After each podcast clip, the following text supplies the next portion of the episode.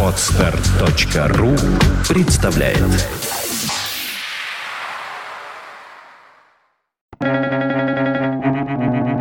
Свободное радио Компьюлента Насколько я помню, нигде в Евангелии не восхвалялся ум Бертран Рассел.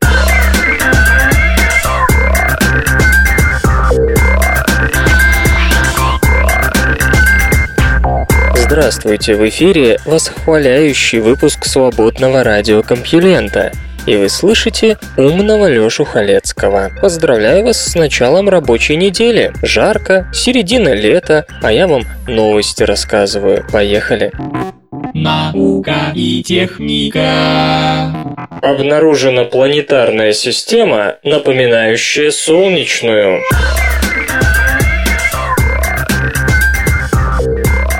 Система звезды HD GJ676A, отстоящая от Земли на 16,4 парсека, располагает планетами, которые намного тяжелее, чем те, что есть в нашей Солнечной.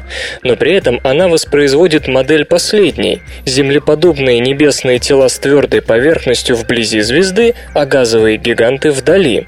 Методы, которыми проводилось ее исследование, помогут в обнаружении экзопланет меньших размеров там, где прежде прежде находились лишь газовые гиганты. Международная группа исследователей под общим руководством астронома Гильема Англада Эскуде из Института астрофизики Геттингенского университета Германия длительное время анализировала данные различных телескопов, наблюдавших за красными карликами спектрального класса М. Цель работ заключалась в выявлении в их системах планеты низкой массы там, где до этого был известен лишь одиночный газовый гигант.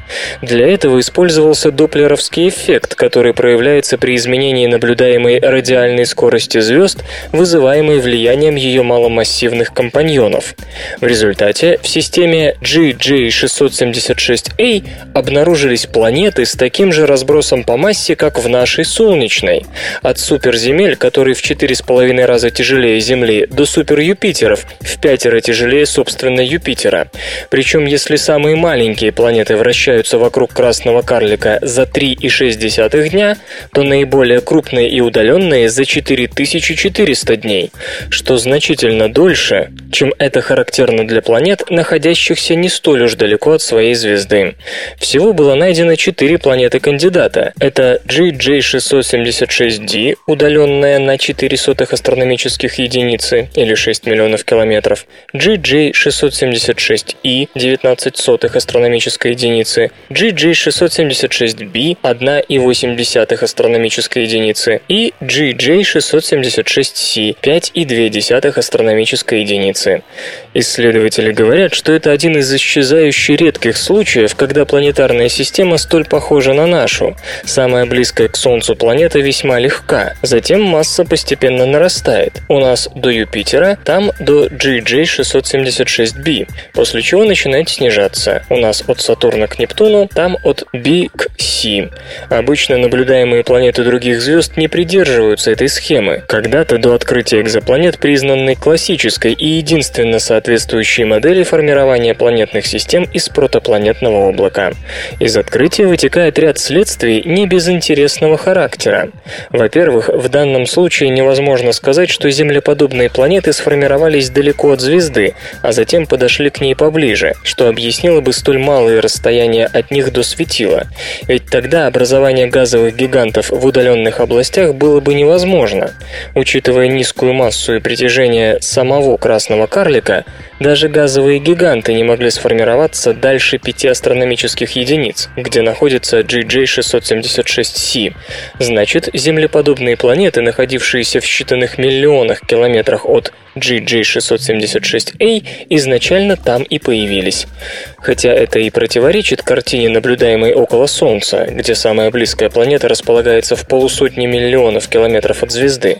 Астрономы считают, что у красного карлика формирование планет могло произойти на меньших расстояниях в силу его меньшего светового давления на газ протопланетного облака. Во-вторых, хотя строение Солнечной системы вовсе не является общепринятым, с мифом об этом покончили первые же находки горячих Юпитеров, газообразных гигантов, находящихся у своих звезд намного ближе Меркурия. Оно все же не есть нечто уникальное или редкое. По словам Гильема Англада Эскуда, примененные при поиске методы можно использовать и в других системах, расположенных на относительно небольшом удалении от Земли, там, где уже выявлены планеты-гиганты, но пока неизвестны землеподобные планеты. Это означает, что, скорее всего, у других систем также есть скрытые компаньоны, замечает ученый. Нам просто нужно применить новые методы поиска. В случае массового обнаружения небольших скалистых планет земного типа там, где уже замечены газовые гиганты, можно будет всерьез говорить о том, что схема Солнечной системы является широко распространенной, а значит множество планет вокруг звезды – норма, а не исключение, как когда-то казалось. Южная Корея наносит креационистам ответный удар. Правительство Южной Кореи готово создать новый комитет, который пересмотрит решение по удалению двух примеров эволюционной теории из школьных учебников. Комиссия, которую возглавит систематик насекомых Ли Бён Хун, член Корейской академии наук и техники, рассмотрит предложение группы креационистов отказаться от ссылок на эволюцию птиц и лошадей, которые, видите ли, содействуют развитию атеистического материализма у подрастающего поколения. В то же время около 50 видных корейских ученых готовятся представить чиновникам петицию от имени Корейской ассоциации биологических наук, которая предусматривает отказ от предлагаемых изменений. Судя по всему, корейская наука так просто не сдастся религии, обнадеживает Дже Цой, эволюционный биолог из женского университета Ихва. Напомню, в мае местное Министерство образования, науки и техники объявило о решении внести изменения в учебники биологии с предложением не рассказывать школьникам о предках птиц и лошадей выступило Общество за пересмотр учебников, а точнее его научный комитет, который возглавляет не кто-нибудь, а микробиолог Лим Бунсан. По его словам, атеистический материализм – мировоззрение безрадостное, поэтому нечего его формировать у молодежи. История получила широкий международный резонанс, и в июне даже попала на страницу журнала Nature. Господин Цой, которого называют корейским Докинзом или Уилсоном, признается, что он и его коллеги не знали, куда деваться от стыда, и они не сдались. Ученый рассказывает, что получил более 60 электронных писем от школьников с вопросом что происходит и почему вы на это не реагируете. С этого и началось составление петиции.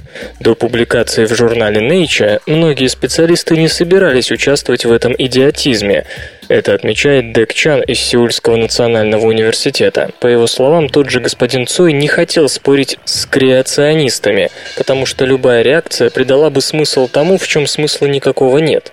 Спорить-то не о чем, а ответ креационистам создал бы предмет дискуссии, то есть его иллюзию. В конце концов, Министерство образования решило получить экспертное заключение и попросило господина Ли возглавить соответствующую комиссию. Воспрянувшие духом ученые собираются уговорить чиновников чиновников не просто оставить примеры эволюции, а заменить их более убедительными.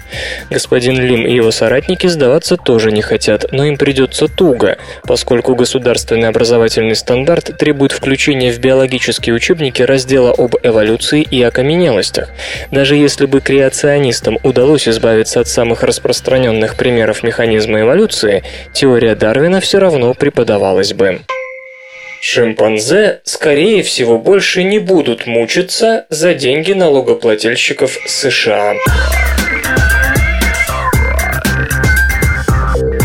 Лоретта, Рикки, Тиффани и Ториан ведут тихую жизнь, жуют перец и сливы, сидят и прыгают по аквариуму в 16 кубометров. Это последние шимпанзе, оставшиеся у фирмы Bequewell из Роквилла, штат Мэриленд, США, которая с 1986 года поставляет обезьян для национальных институтов здоровья.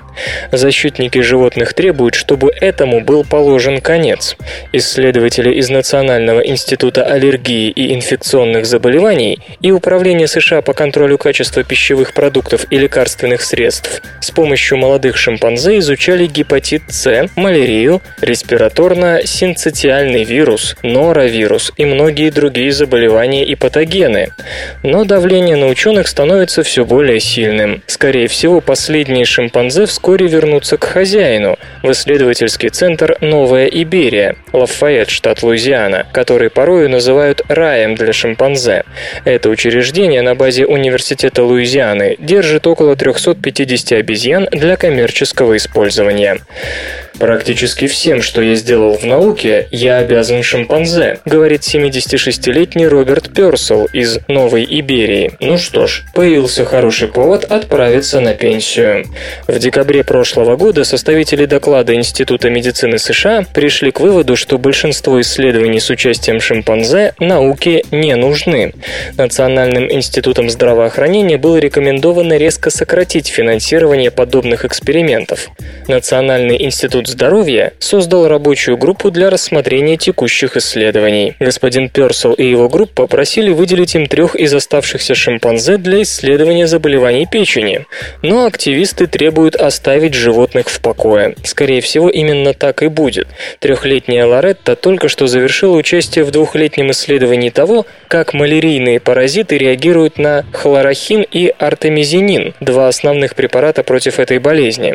Она отправится в Луизиану в течение течение нескольких недель. Семилетний Рики, а также четырехлетний Тифани и Ториан последуют за ней через несколько месяцев. Господин Персел пока пользуется ими для изучения возможных инфекционных причин первичного билиарного цирроза печени, хронического аутоиммунного заболевания, которое, как правило, фатально без трансплантации.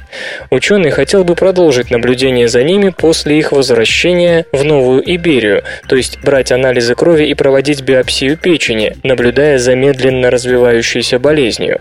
Если удастся подтвердить, что недуг передается, будет шанс на создание вакцины. Если же проект закроют, пиши пропало.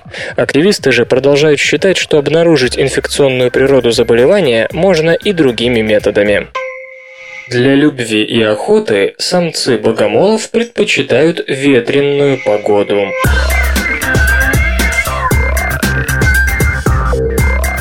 Дабы избежать атаки самки и тем самым сохранить себе жизнь, самцы китайского богомола идут к своей даме по трясущимся от ветра листьям, чтобы та не почувствовала их шагов.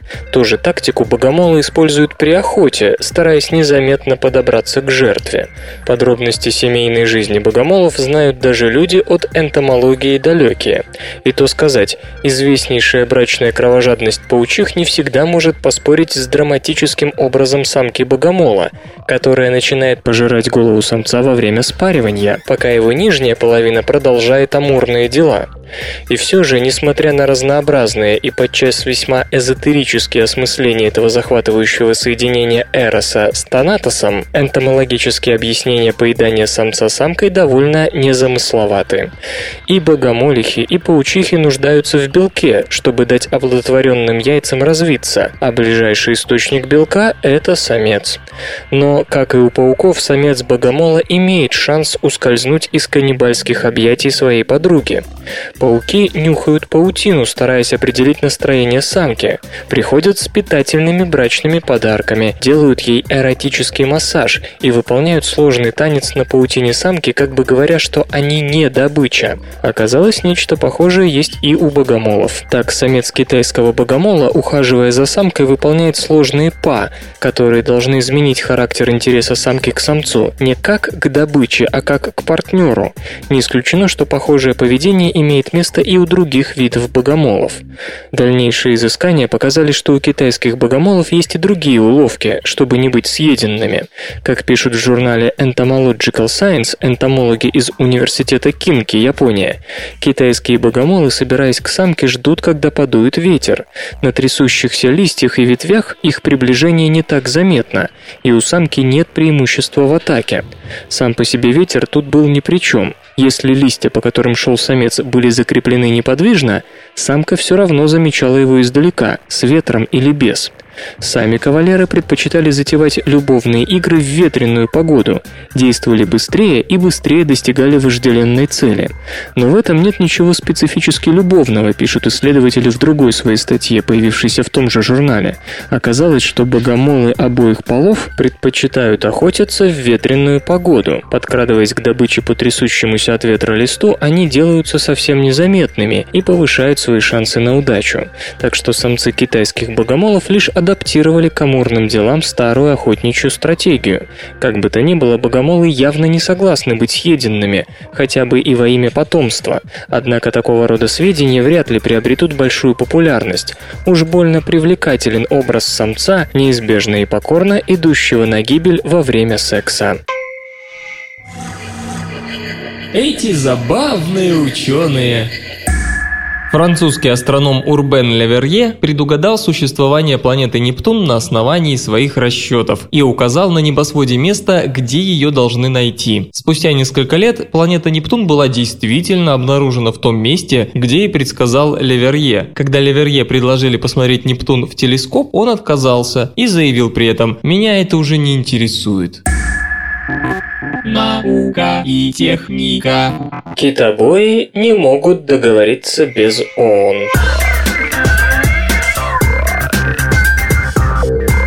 Предложение Международной китобойной комиссии вынести охрану китов на обсуждение Генеральной Ассамблеи ООН провалилось.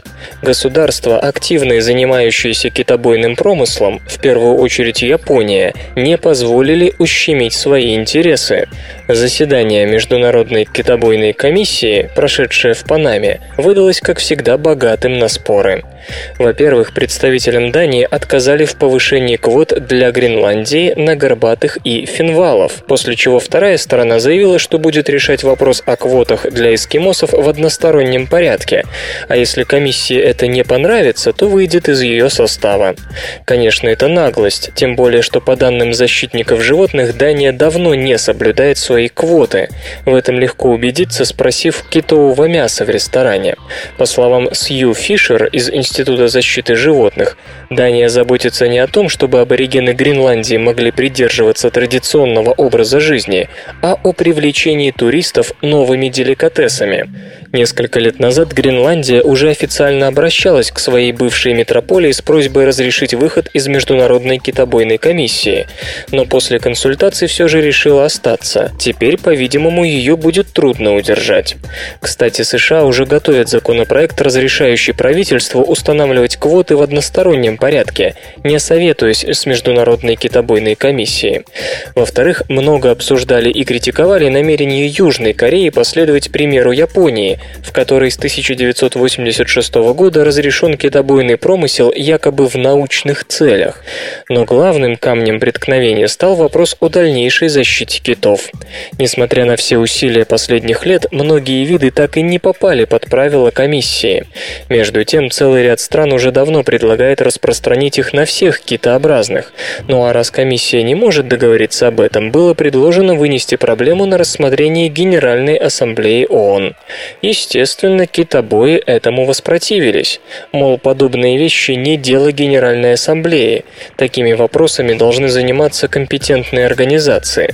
Тем не менее, делегация Монако, председательствовавшая на конференции, заявила, что будет работать над этой проблемой в рамках ООН при поддержке природоохранных организаций и некоторых других стран. Очевидно, что страны с китобойным промыслом хотят ограничить обсуждение рамками Международной китобойной комиссии. Им невыгодно, чтобы их дипломаты отстаивали в ООН то, что отстоять невозможно, комментирует Патрик Рамаж, директор глобальной программы по охране китов Международного фонда защиты животных. В целом, многие наблюдатели отметили, что это было самое эффективное заседание Международной китобойной комиссии за долгие годы. Чинные голосования – минимум показухи. К тому же 6 лет назад про- и антикитобойные лагеря были примерно равны по численности, а теперь вторые чаще берут верх. Наконец, под давлением Австралии и Великобритании было принято решение собираться раз в два года, что сделает комиссию более функциональной и эффективной. Кстати, впервые председателем Международной китобойной комиссии выбрана женщина Жанин Камптон Антуан из Сент-Люсии. Опровергнуто существование бактерии с ДНК на основе мышьяка.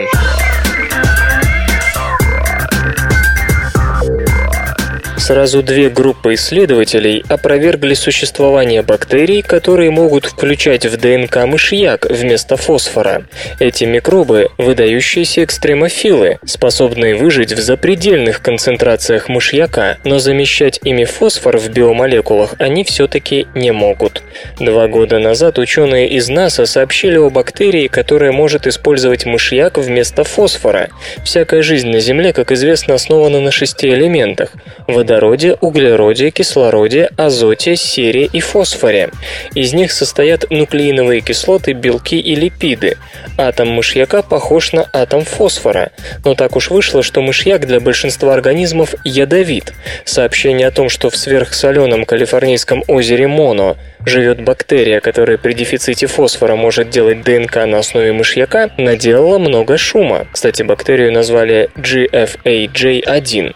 Это означало, что химический код жизни не так уж универсален, что жизнь может получиться не только из биогенной шестерки элементов.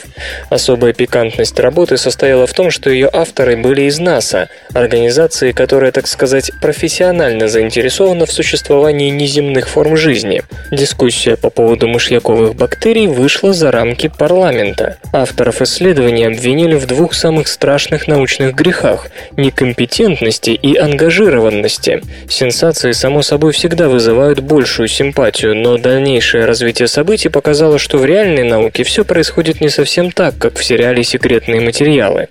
Неизвестно, совершили ли исследователи из НАСА преднамеренный подлог или же просто были небрежны в работе, но мышьяковые бактерии в итоге удостоились удостоились сразу двух опровержений через два года после их открытия. Первое опровержение принадлежит группе исследователей из Принстонского университета, Медицинского института Говарда Хьюза, оба США, и Университета Британской Колумбии, Канада. Ученые опубликовали в журнале Science результаты анализа ДНК бактерии GFAJ1.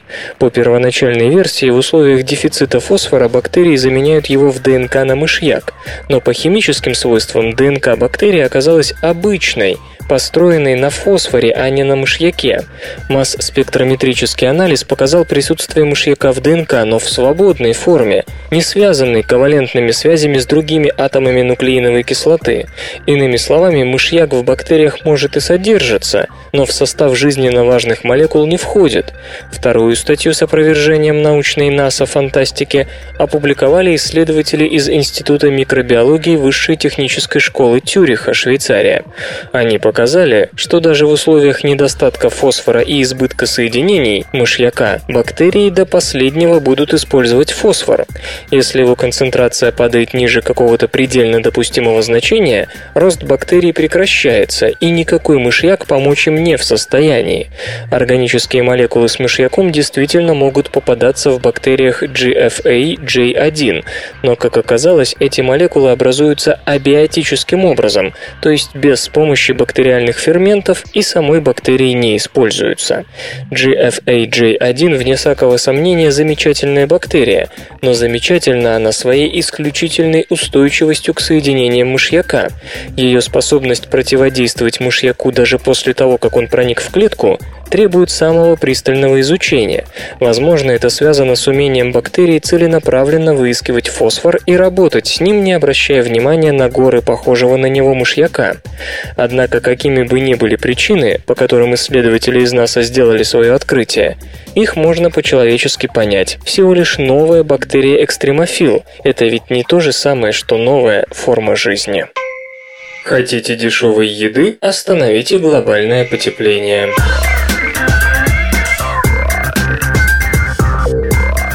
Эра дешевого продовольствия может закончиться в ближайшие десятилетия благодаря изменению климата. Американские потребители рискуют столкнуться с ростом цен на продовольствие в ближайшие месяцы, поскольку засуха на Среднем Западе уже привела к росту стоимости зерна. Но это лишь цветочки. Новый доклад говорит о том, что к 2050 году многие потребители Великобритании не смогут позволить себе банального мяса, и нечто подобное ждет весь мир. Росту цен приведет решение фермерами двух неотложных задач. Это необходимость, во-первых, сократить выбросы парниковых газов, а во-вторых, справиться с последствиями изменения климата, экстремальными погодными явлениями, например. Соавтор доклада Мириам Рёдер из Манчестерского университета отмечает, что хотя эти факторы справедливы для всего мира, некоторым странам будет легче, особенно тем, кто не полагается на импортное продовольствие и у кого есть ресурсы по адаптации инфраструктуры к указанным задачам. Доклад, который основан на климатическом прогнозе межправительственной группы экспертов по изменению климата, предполагает, что к 2050 году рост цен может заставить британцев сократить потребление мяса и молочных продуктов на целых 80%, а зерновых на 20%. Правда, правительство не обязано ждать сложа руки, когда цены начнут расти слишком резко, полагает Энди Челлинор из Университета Лидса, Великобритания. Если меры, направленные на борьбу с изменением климата, поднимут стоимость продуктов питания чересчур сильно, власти могут просто отказаться от сокращения выбросов в сельском хозяйстве. Нанотехнологии помогут эффективнее бороться с тромбами. Специалисты из Гарвардского университета США создали новую биометрическую стратегию доставки жизненно важных нанотерапевтических средств прямо в частично закупоренные кровеносные сосуды для растворения образующихся тромбов до того, как они вызовут серьезные нарушения или даже смерть. Методика позволяет растворять тромбы, используя лишь небольшую часть той лекарственной дозы, которая обычно требуется для этой цели, что гарантирует минимизацию минимизацию побочных эффектов. Результаты работы, опубликованные в журнале Science, окажут значительное влияние на терапию сердечных приступов, инсультов и тромбоэмболии легких, то есть всего того, что может стать причиной скоропостижной смерти. Свой подход авторы подсмотрели у тромбоцитов крови, которые быстро прилипают к стенкам узких сосудов, внося свой вклад в развитие атеросклеротических бляшек. В узких сосудах высокое напряжение при движении крови считается тем физическим фактором для циркулирующих тромбоцитов, который заставляет их прилипать к стенкам именно в таких местах. Сосудистое наноразмерное терапевтическое средство, предложенное учеными, по размерам близко к тромбоцитам, но при этом является агрегатом биоразлагаемых наночастиц, покрытых растворяющим тромбы лекарственным веществом, тканевым активатором профибронолизина, плазминогена, или сокращенно TPA. Подобно комку сырого песка, который который распадается на отдельные песчинки, когда вы катаете его в руках, агрегаты диссоциируют в сосудах с высоким напряжением сдвига, вызванным их частичной закупоркой, выделяя индивидуальные наночастицы с TPA, а они связываются с формирующимися тромбами и растворяют их. Нарушение нормальной циркуляции крови в направлении сердца, легких и мозга, вызванное тромбозом сосудов, одна из главных причин смерти или инвалидности в развивающихся странах. Сейчас пациенты с тромбоэмболией легких, сердечным приступом, инсультом и другими типами острого тромбоза чаще всего подвергаются лечению с помощью сильнодействующих тромборастворяющих препаратов. Но поскольку эти вещества свободно циркулируют по всему организму, находясь в высокой концентрации, они способны вызывать очень опасные и чаще даже фатальные кровотечения. Новое же нанотерапевтическое средство, активируемое высоким напряжением сдвига внутри кровеносных сосудов, способна преодолеть проблему опасных побочных эффектов таких препаратов. Так, в экспериментах на мышах ученые показали, что для новой методики достаточно 1,5 части обычной терапевтической дозы, что гарантирует значительно более высокую безопасность. Это дает надежду на то, что новый препарат можно будет применять даже работникам скорой помощи, не дожидаясь прихода врача. Музычный перапынок. Сегодня в эфире свободного радиокомпьюлента Ева Бабич, а получать эстетическое удовольствие мы будем от песни «Мой путь». Серые будни растворяют солнце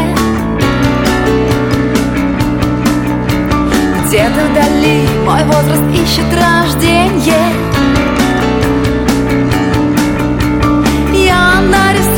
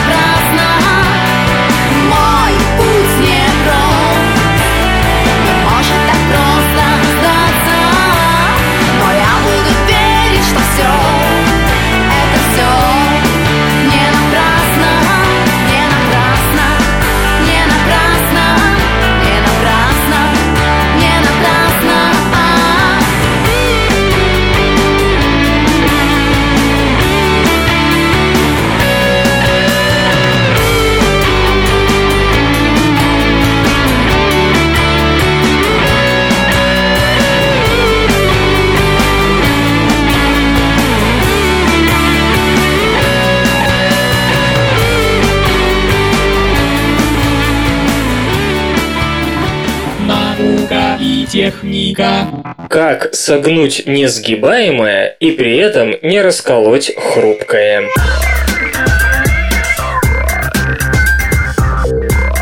Американский стартап Exotic Solar объявил о создании технологии производства относительно дешевых, гибких и складываемых солнечных батарей, интегрированных в ткань и способных подпитывать носимые гаджеты.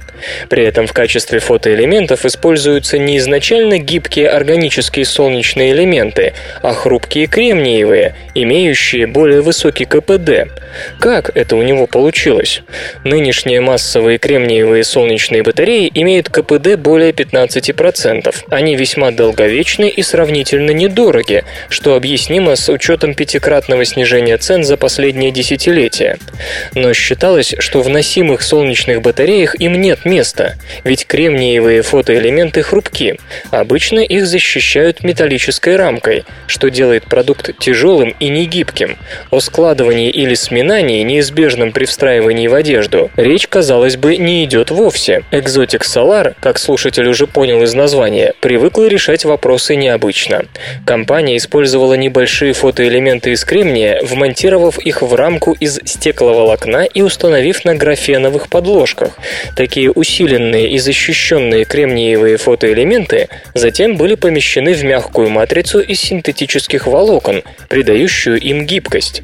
Вес ткани ощутимо не изменился, не более 100 грамм для предмета одежды, чему причиной малая масса элементов стеклопластиково-графеновой рамы, а значит и одежде из такой ткани быть. Ее даже можно стирать, и прочность обещали приличную. Разумеется, несмотря на относительно высокий КПД, у новых туалетов есть и проблемы. Инверторы и иное электрооборудование, применяемое в большой солнечной энергетике, здесь не подойдут. Слишком тяжелы и обходятся в копеечку. Поэтому фотоэлементы попросту соединены последовательно с крохотным простейшим устройством, контролирующим вольтаж, и ток выдают с 5-вольтным напряжением. Однако этого хватает, чтобы подзаряжать USB и micro-USB устройства, такие как смартфоны с соответствующим форматом подзарядки. Сила тока равна 700 мА при полуденном солнце, что по уверениям производителя достаточно для запитывания смартфона за 2-3 часа, а аккумулятор на 1800 мАч, хотя такой еще надо поискать, ваша маечка со встроенными фотоэлементиками зарядит за 3-4 часа. Одна беда – цена. Пока у производителя планы такие – 105 долларов за футболку, а после первичного периода привлечения интереса публики – по 155.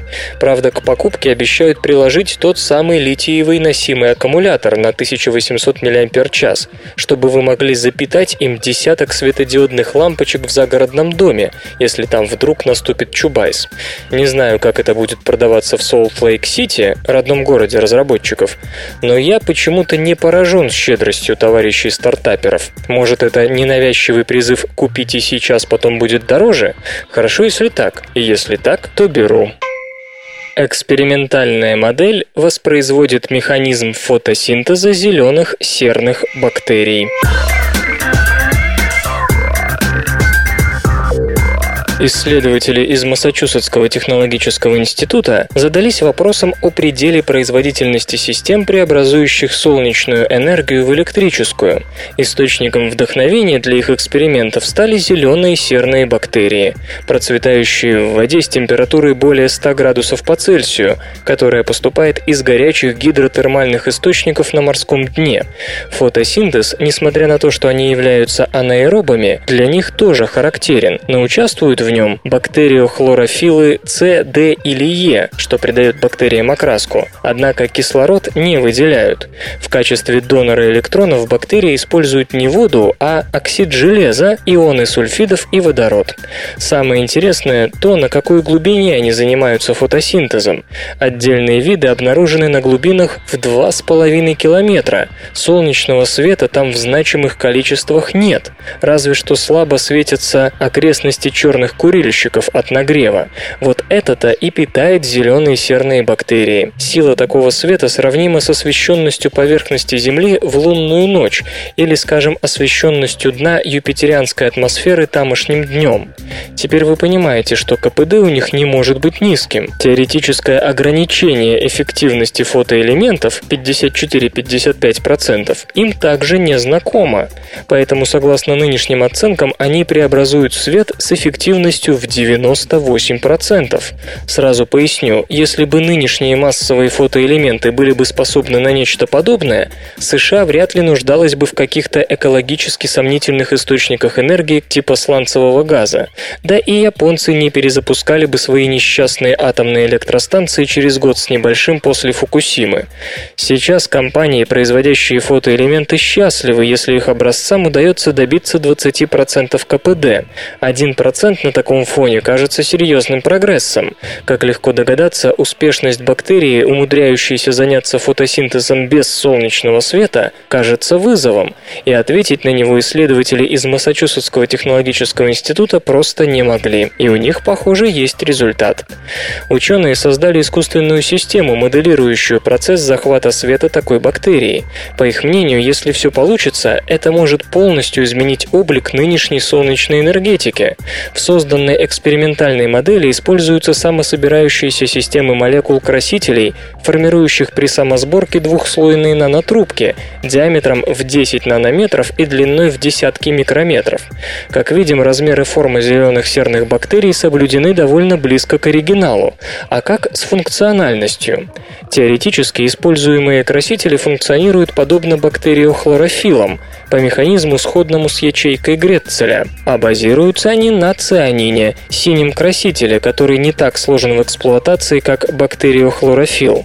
Однако исследователи не ставили целью сразу добиться высокого КПД. Важно было понять механизм захвата света зелеными серными бактериями. Как говорят авторы работы, двухслойные нанотрубки представляют собой систему, в которой внешний и внутренний слои слабо связаны между собой, и электронный транспорт, играющий ключевую роль в фотосинтезе обычных растений, находится на вторых ролях. Первичным же механизмом взаимодействия является экситонный. Экситон – это квазичастица, представляющая собой электронное возбуждение, мигрирующее по веществу и не связанное с переносом электрического заряда и массы. Такой способ взаимодействия при некоторых условиях, согласно героям заметки, может оказаться более эффективным, то бишь менее затратным энергетически, чем стандартный электронный транспорт, применяемый теми же высшими растениями. Весьма важно, что в ходе эксперимента впервые удалось создать систему, способную вырабатывать энергию по столь необычному и многообещающему механизму. Для изучения пределов эффективности в ближайшее время будут построены еще несколько экспериментальных установок такого рода. Решена структура молекул с редкими светопоглощающими способностями. Органические молекулы, способные взаимодействовать со светом каким-либо не самым обычным образом, имеют необычайно широкий спектр возможных применений, начиная с солнечных батарей следующего поколения и заканчивая активируемыми светом противораковыми препаратами. Одним из старейших семейств ярко окрашенных молекул является группа фталоцианинов – открытая в 1907 году и в дальнейшем нашедшая широкое применение в качестве красителей. Исследователи из Японии и России недавно явили миру очередное подмножество этого семейства, необычные светопоглощающие способности которого могут обеспечить фталоцианином новое применение в самых высокотехнологичных областях. Нагао Кабаяши из Университета Тохоку, Япония, и Евгений Лукьянец из научно-исследовательского института органических полупродуктов и красителей Россия представили настолько необычное семейство фталоцианинов, что, по словам сотрудников Института физико-химических исследований Рикен, Япония, только на определение его точной молекулярной структуры ушло 10 лет. Фталоцианины – плоские дискообразные молекулы с дыркой в центре, внутри которой обычно располагается атом меди или другого похожего металла. В результате образуются ярко окрашенные соединения, цвет которых лежит в спектре от зеленого до синего. Однако, как оказалось, при получении фталоцианинов с использованием в качестве исходных веществ соли молибдена или вольфрама, наряду с основным продуктом образуется небольшое количество коричневого материала. Исследователи из Рикен провели полный набор всевозможных аналитических тестов, включая рентгеноструктурный анализ, с тем, чтобы узнать тайну структуры побочного продукта. Оказалось, что в руках ученых были фталоцианины, в центральной полости которых находился не один, а сразу два атома металла. Благодаря необычному строению новый класс фталоцианинов обладает уникальными свойствами, в особенности оптическими. Так, эти вещества могут абсорбировать свет в ближней инфракрасной области, недоступной для подавляющего большинства других органических материалов. Одной из возможных областей новых фталоцианинов могли бы стать тандемные солнечные батареи, где два рабочих вещества используются для поглощения как можно большего спектра солнечных лучей. Но прежде ученые планируют оптимизировать метод их синтеза, который пока позволяет получать их лишь в качестве примеси к основному продукту реакции. Apple запатентовала детектор воды для электронных устройств. Управление США по патентам и торговым маркам выдало компании Apple очередной патент на изобретение, касающееся мобильных гаджетов. В патенте номер 8210032, заявка на который была подана в январе 2010 года, описывается детектор воды Water Detection Arrangement. Компания отмечает, что попадание влаги является одной из самых распространенных причин повреждения электронных и механических компонентов гаджетов, а также их элементов. Наличие детектора позволит сотрудникам сервисных центров быстро определить, попадала ли внутрь корпуса вода. Это может стать поводом для отказа в гарантийном ремонте и обслуживании. Индикатор влаги уже используется в смартфонах iPhone. При контакте с жидкостью он становится красным.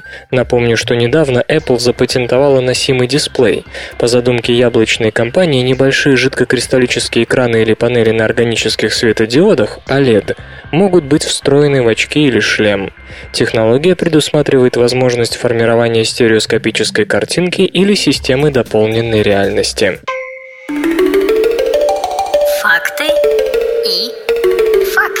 Знаете ли вы, что по утверждению китайских специалистов, вопреки распространенному мнению, Великая Китайская стена не видна космонавтами с орбиты простым глазом. Максимальная ширина стены на некоторых участках 10 метров, а линию такой толщины человеческий глаз способен заметить с расстояния не более 36 километров. Спутники же летают на высоте не менее 200 километров. Наука и техника. Шимпанзе, скорее всего, больше не будут мучиться за деньги налогоплательщиков США.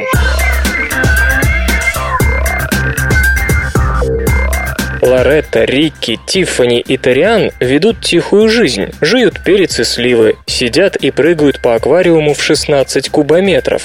Это последние шимпанзе, оставшиеся у фирмы Bequewell из Роквилла, штат Мэриленд, США, которая с 1986 года поставляет обезьян для национальных институтов здоровья. Защитники животных требуют, чтобы этому был положен конец. Исследователи из Национального института аллергии и инфекционных заболеваний и Управление США по контролю качества пищевых продуктов и лекарственных средств с помощью молодых шимпанзе изучали гепатит С, малярию, респираторно-синцитиальный вирус, норовирус и многие другие заболевания и патогены. Но давление на ученых становится все более сильным. Скорее всего, последние шимпанзе вскоре вернутся к хозяину, в исследовательский центр «Новая Иберия», Лафайет, штат Луизиана, который порою называют раем для шимпанзе. Это учреждение на базе Университета Луизианы держит около 350 обезьян для коммерческого использования. Практически всем, что я сделал в науке, я обязан шимпанзе, говорит 76-летний Роберт Персел из Новой Иберии. Ну что ж, появился хороший повод отправиться на пенсию. В декабре прошлого года составители доклада Института медицины США пришли к выводу, что большинство исследований с участием шимпанзе науке не нужны. Национальным институтом здравоохранения было рекомендовано резко сократить финансирование подобных экспериментов. Национальный институт здоровья создал рабочую группу для рассмотрения текущих исследований. Господин Персел и его группа просили выделить им трех из оставшихся шимпанзе для исследования заболеваний печени. Но активисты требуют оставить животных в покое. Скорее всего, именно так и будет. Трехлетняя Лоретта только что завершила участие в двухлетнем исследовании того, как малярийные паразиты реагируют на хлорохин и артемизинин, два основных препарата против этой болезни. Она отправится в Луизиану в течение нескольких недель. Семилетний Рики, а также четырехлетний Тифани и Ториан последуют за ней через несколько месяцев. Господин Персел пока пользуется ими для изучения возможных инфекционных причин первичного билиарного цирроза печени, хронического аутоиммунного заболевания, которое, как правило, фатально без трансплантации. Ученый хотел бы продолжить наблюдение за ними после их возвращения в Новую Иберию, то есть брать анализы крови и проводить биопсию печени, наблюдая за медленно развивающейся болезнью. Если удастся подтвердить, что недуг передается, будет шанс на создание вакцины. Если же проект закроют, пиши пропало. Активисты же продолжают считать, что обнаружить инфекционную природу заболевания можно и другими методами. Солнечный ожог возникает из-за испорченных РНК.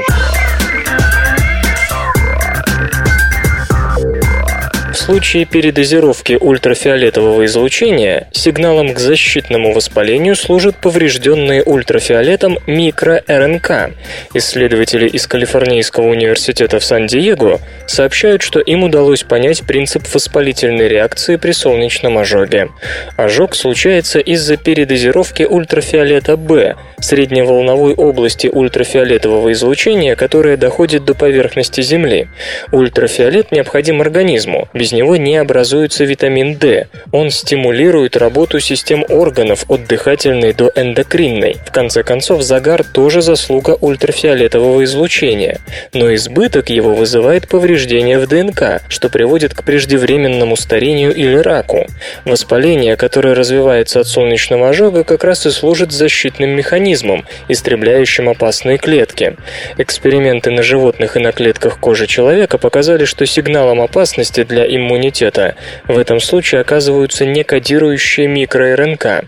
Эти РНК не несут информации о белках, но сами по себе играют огромную роль в регуляции генетической активности. Именно они одними из первых падают жертвой интенсивного ультрафиолетового излучения. Облученные клетки выбрасывают порции микро-РНК, испорченных ультрафиолетом. Окружающие здоровые клетки чувствуют эти микро-РНК и запускают сигнальный механизм, активирующий иммунитет. Иммунная система удаляет клетки, получившие сильные повреждения повреждения от ультрафиолетового излучения. Ученые утверждают, что таким образом снижается шанс заболеть раком. Иммунитет съедает не только погибшие клетки, но и те, которые из-за ультрафиолета могли получить злокачественное бессмертие. Но механизм этот эффективен не на 100%, и при повышении дозы ультрафиолетового излучения вероятность рака кожи увеличивается. Все это, разумеется, зависит от множества факторов. От пола, возраста, пигментации кожи, от генетических мутаций, управляющих этим иммунным процессом. Ультрафиолет используется в медицине, например, при лечении псориаза, но такая терапия не всегда возможна из-за повышенной чувствительности пациента к ультрафиолетовому излучению. Существуют, кроме того, заболевания, для которых повышенная чувствительность один из симптомов. Хотя воспаление, случающееся из-за передозировки ультрафиолета, играет защитную роль, было бы полезно научиться в случае чего регулировать его силу. Инфекции уринарного тракта паразитируют на защитной системе хозяина.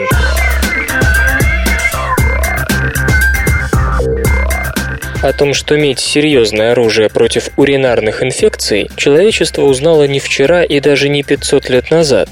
Но, как показало новое исследование, бактерия, вызывающая заражение, тоже знает об этом, а потому заранее крадет медь, содержащуюся в организме, чтобы этот металл не мог быть использован против нее. Большинство уринарных или мочеполовых инфекций вызывается печально известной бактерией Escherichia coli. О ней и ее сообразительности и пойдет речь. Предотвращение кражи меди с помощью специальных препаратов могло бы резко повысить шансы пациента на самостоятельное излечение от инфекции, заявляют ученые с медфакультета Вашингтонского университета в Сент-Луисе, США.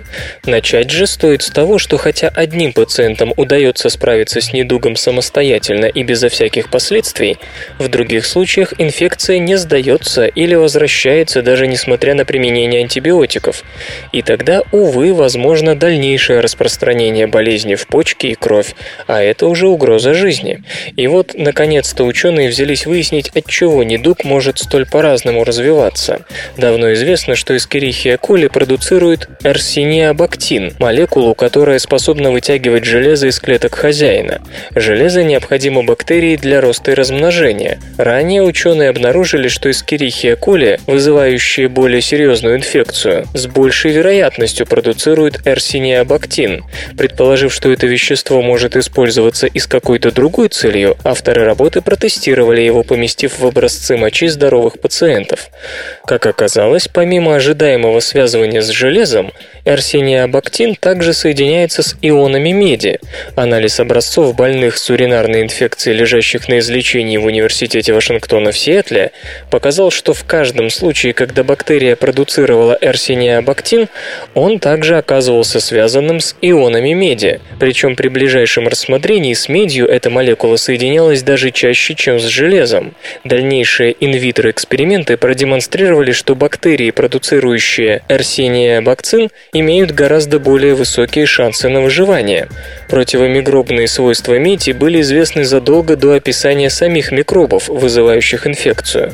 Так, древние греки и египтяне обрабатывали раны медными солями для лучшего их заживления.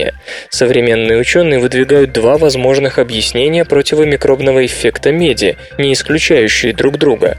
Ионы меди могут стимулировать синтез других активных противомикробных молекул, а также сама медь обладает прямым токсичным антимикробным эффектом.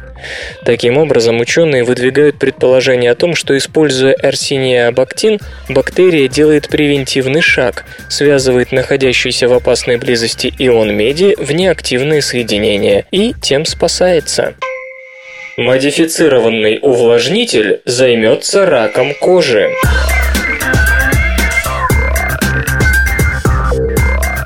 Когда рак пробирается в кожу, даже довольно глубоко, не все еще потеряно, уверяют американские ученые. И спасительным средством может стать даже крем-увлажнитель, правда заряженный. Нет, к счастью, не Чумаком или Кашпировским. Последними достижениями в технологии генной регуляции. Ясно, что при диагнозе вроде меланомы идеальным терапевтическим средством станет такое, которое можно наносить прямо на кожу. Его легко использовать, а воздействует оно только на область нанесения нанесения, сводя к минимуму возможные негативные эффекты. Проблема здесь в самой коже. Она является настолько надежным барьером против токсинов, что обнаружить вещества, которые могли бы проникать сквозь нее, по-настоящему трудная задача. Поэтому до сего дня в клиническую практику входит применение лазеров или ультразвука, помогающих доставлять лекарства вглубь кожи. Эми Паллер и ее коллеги из Северо-Западного университета сумели прорубить в кожном барьере. Для этого ученые покрыли сферические наночастицы золота малой интерферирующей РНК, небольшой частью нуклеиновой кислоты, которая способна проникать сквозь кожный барьер и в клетки кожи, используя пока еще не до конца выясненный механизм. Помимо проникающего таланта, конкретная форма малой интерферирующей РНК выбиралась за ее способность к блокировке одного из важнейших раковых генов – рецептора фактора эпидермального роста, который позволяет онкоклеткам быстро расти.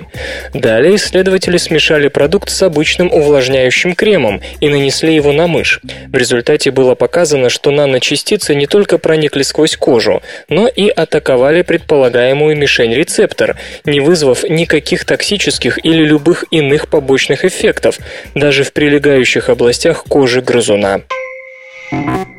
Игры.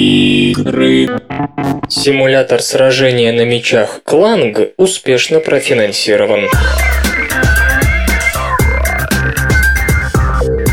Разработке находится самый достоверный симулятор сражений на мечах, сообщает компания Subutai Corporation. Проект получил название Кланг.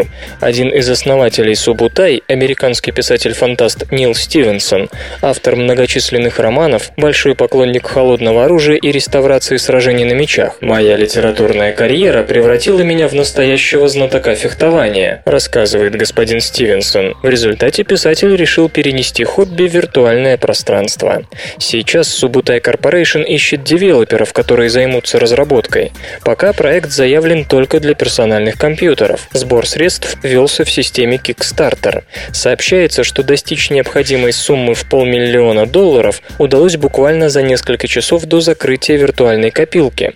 Основой проекта станет сетевой режим дуэли. На начальном этапе будет лишь один меч, средневековой двуручный. У этого оружия лучше всего задокументированы все стили поле боя, поясняют авторы идеи. Затем будут открываться все новые и новые виды мечей.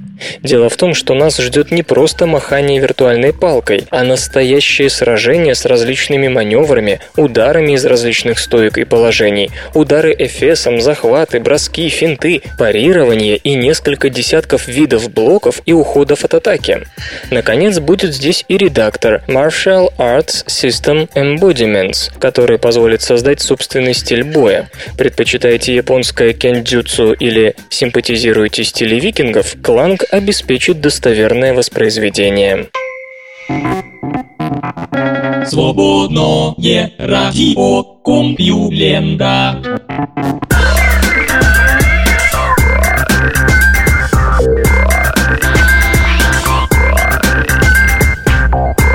Восхваляющий выпуск СРК подошел к концу. Загляните на сайт compulenta.ru, там новостей еще больше. Ну а меня, Лешу Халецкого, вы обязательно услышите завтра. Обещаю и держите себя в руках. Свободное радио Компьюлента. Скачать другие выпуски подкаста вы можете на podster.ru